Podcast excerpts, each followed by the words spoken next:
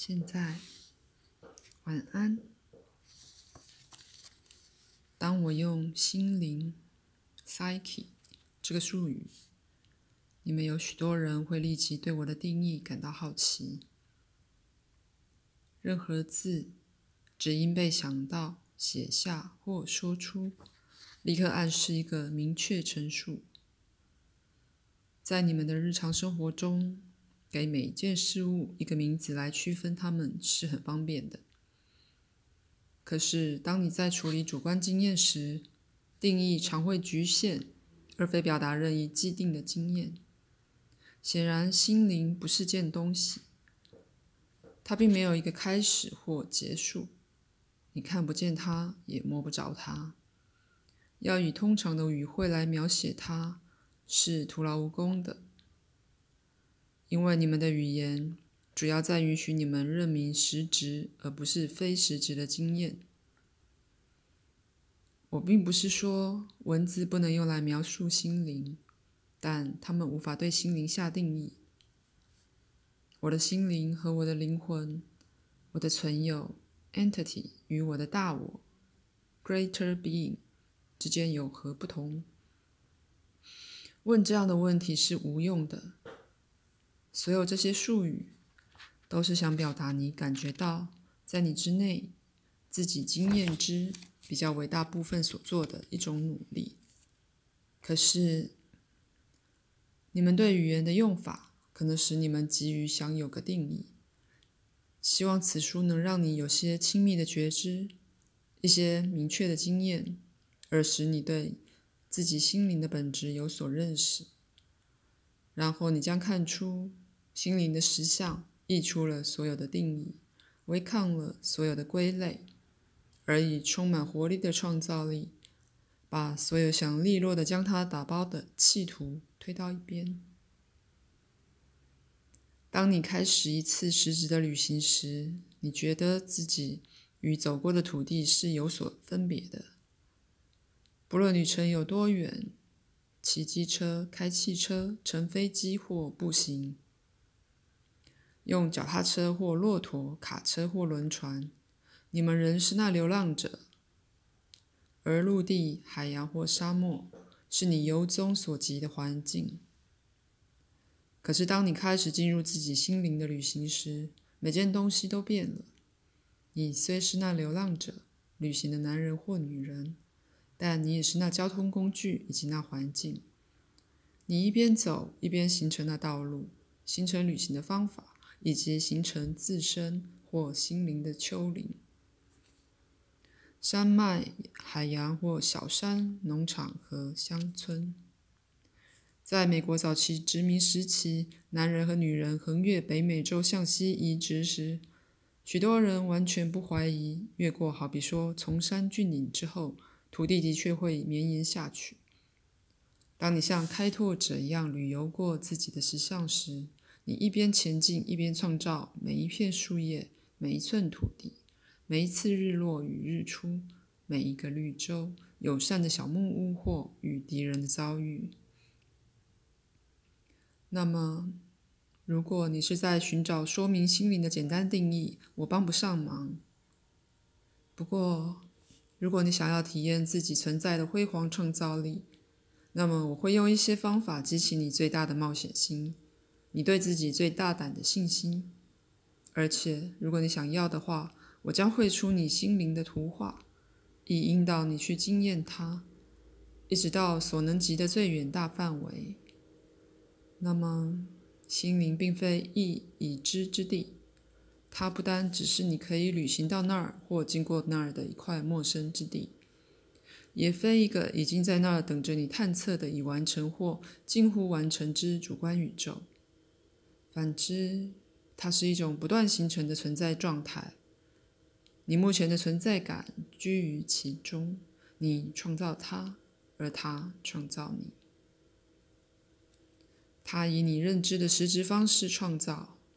另一方面，你为你的心灵创造了物理时间，因为没有你就没有对季节及春去秋来的体验。那也就不能体验鲁伯所谓某一时刻的可贵私密性。因此，如果你存在的一部分想要超越这时刻之孤独前进，你心灵的其他部分则愉快地冲入自己那特定的时间焦点。就如现在，你想了解自己更大存在之无时间性、无限的次元，因此，即使现在那非城市的本体。多多重身份，也同样可确可切的探索城市存在的次元和生物性。早先我曾提及，如果你试着带你的表或计时器进入实相的其他层面，所可能发生的一些怪异效果。现在，当你试图以其他类型的存在方式来诠释你的自信时，也可能发生同样的惊讶、扭曲或改变。当你企图了解你的心灵，而以时间的观念来定义它，那么转世的观念似乎有道理。你想，当然，我的心灵活过许多次肉身的生命，一次跟着一次。如果我现在的经验为我的童年所主宰，那么我目前的一生必然是更早一生的结果。因而，你试着以时间来定义你的心灵，但如此做时，你限制了对他的了解，甚至对他的体验。让我们试试另一个比喻：你是个正面临灵感分娩之痛的艺术家，在你面前是张油画布，而你正同时在他所有的范围内工作。以你们的话来说。油画布的每一部分可以是一个时段，好比某个世纪。你试着在心中维持整体的平衡与目的，因此，当你在这油画布的任意特定部分挥毫时，整个地带内的关系都可能改变。不过，在我们比喻中的神秘油画布上，从来没有一笔是真被抹抹掉的，而是留在那儿。更进一步的改变它在这特定层面的所有关系。可是这些神奇的笔触，并不是在一个平面上的简单描画，却是活生生的。它们内在带着画家的所有意图，这些意图透过个别笔触的特性得以显象。如果画家画一个门户，所有他内在感能感觉到的透视法都打开了。并增加了十项更深远的次元。既然这是我们的比喻，就能按我们的意思随意的伸展它，比任何画家更能伸展他的油画布。因此，没有必要限制自己。画家作画时，油画布本身能改变尺寸及形状，同时在画家的画里，人物也不只是一个描画而已。以永远凝固玻璃般的眼睛或夸张的笑容回望着他，穿着他们最好的假日服装。反之，他们能对面对画家而反唇相讥，能在画中侧转，看看同伴，观察环境，甚或超出了画本身的次元而向画家质疑。且说，在我们的比喻里，心灵同时是那些画，也是那画家。因为画家发现画里所有成分都是他自己的一部分。更有甚者，当我们的画家游目四顾时，发现他真是被自己正在制作的其他画所包围。当更进一步的观察，他发现有一张更伟大的杰作，他在其中以一个画家的姿态出现，而正在创作自己开始认出来的同样这些画。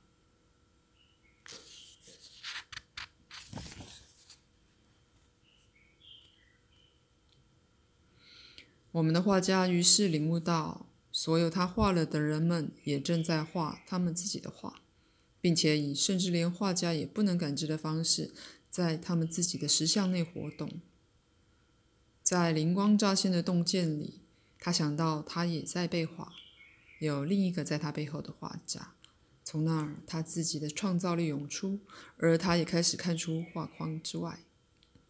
现在，如果你被搞迷糊了，没关系，因为那表示我们已经突破了因袭的观念。在这个比喻之后，任何我说的话相较之下，会仿佛很简单似的。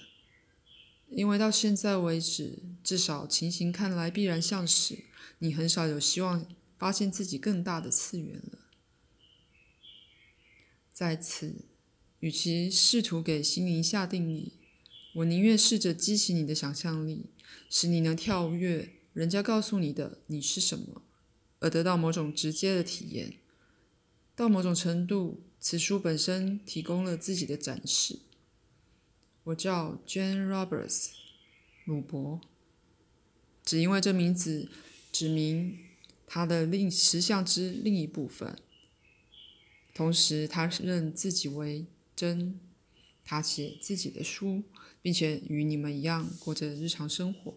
他有独特的爱憎特征和能力，和每个人一样，他有自己的时空位置。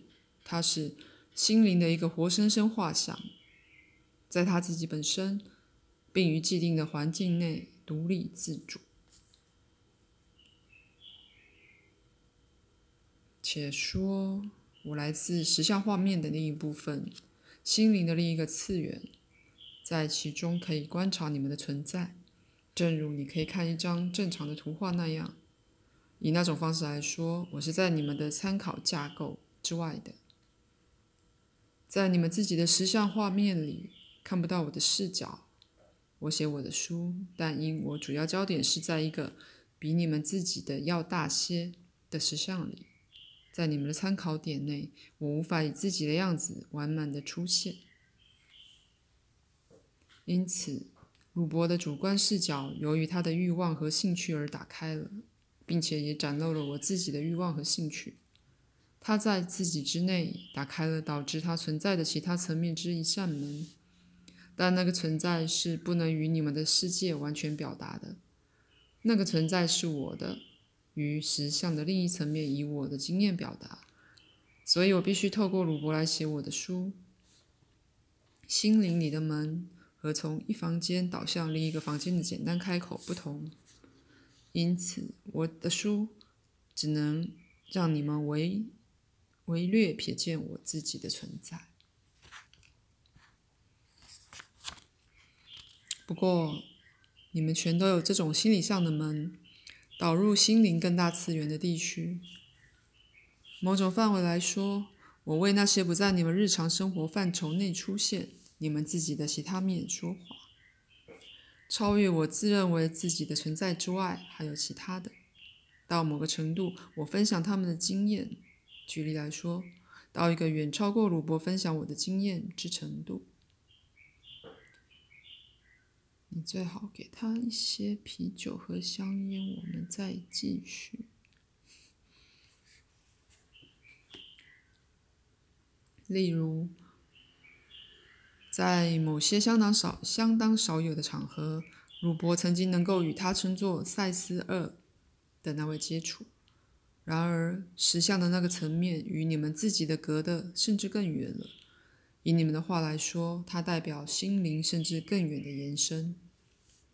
赛斯二与我有近得多的关系，在于我认出自己的本体为它的存在之一个清楚部分，而鲁伯则感觉没有多少相通处。以某种方式来说，赛斯二的实相包含了我自己的。然而，我觉知我对他的经验的贡献。同样，我的每个读者与心灵实相的相同层面都有关联。广义来说，所有这些是同时发生的。鲁伯贡献并形成我的经验之某部分，就像我也对他有贡献一样。你们的本体并非已完成的某物，你最细微的行动、思想和梦想都增益了你心灵的实相。不论当你把它想成一个假设性术语时，心灵对你显得是多伟大或多严肃。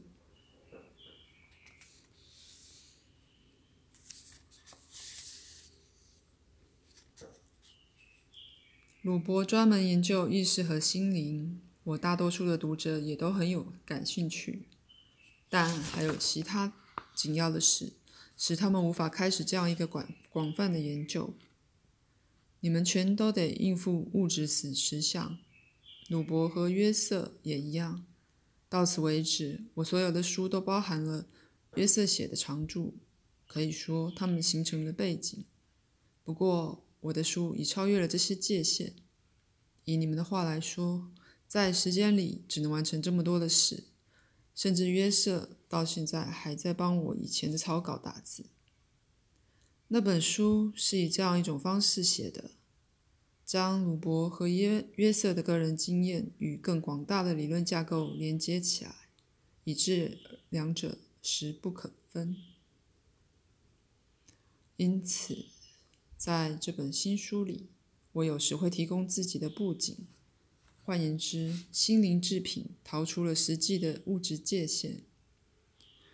从我的实相层面，我不能，我不能再期望约瑟作笔记录更多的工作，所以我要求，我要请求我的读者对我忍耐。以自己的方式，我将试着提供适当的参考资料。因此，你们会知道，当这本书写出的时候。在你们的时间内正发生什么事？大致来说，这书的写作发生于非时间或在时间之外的脉络里。然而，实质上，鲁伯和约瑟用了许多时间去制作。他们搬到一个新家。当我讲话时，鲁伯如常的在吸烟。当他坐在摇椅上前后摇动时，他的脚搁在一张咖啡桌上。在我说话时，时间将近午夜。早些时，一场大雷雨在咆哮，它的回声仿佛要把天震破。现在安静了，只有鲁伯的新冰箱嗡嗡声，听起来像某种机械兽的低鸣。当你在看此书时，也沉浸于如此切身的实质经验里。不要认为他们与你存在的更大实相是分开的，却要认作是它的一部分。你并非存在于你心灵的存在之外，而是在它之内。当你们读这些句子时，有些人刚把孩子放上了床，有些人也许坐在桌旁，有些人也许刚去过洗手间。这些世俗活动也许看来与我告诉你们的十分不相干，可是，在每个简单的动作以及必最必要的身体行动里，有伟大、神奇、未知的高贵，而你居于其中。在你最平常动作里，有关于心灵的本质及其在人类表现上的线索和暗示。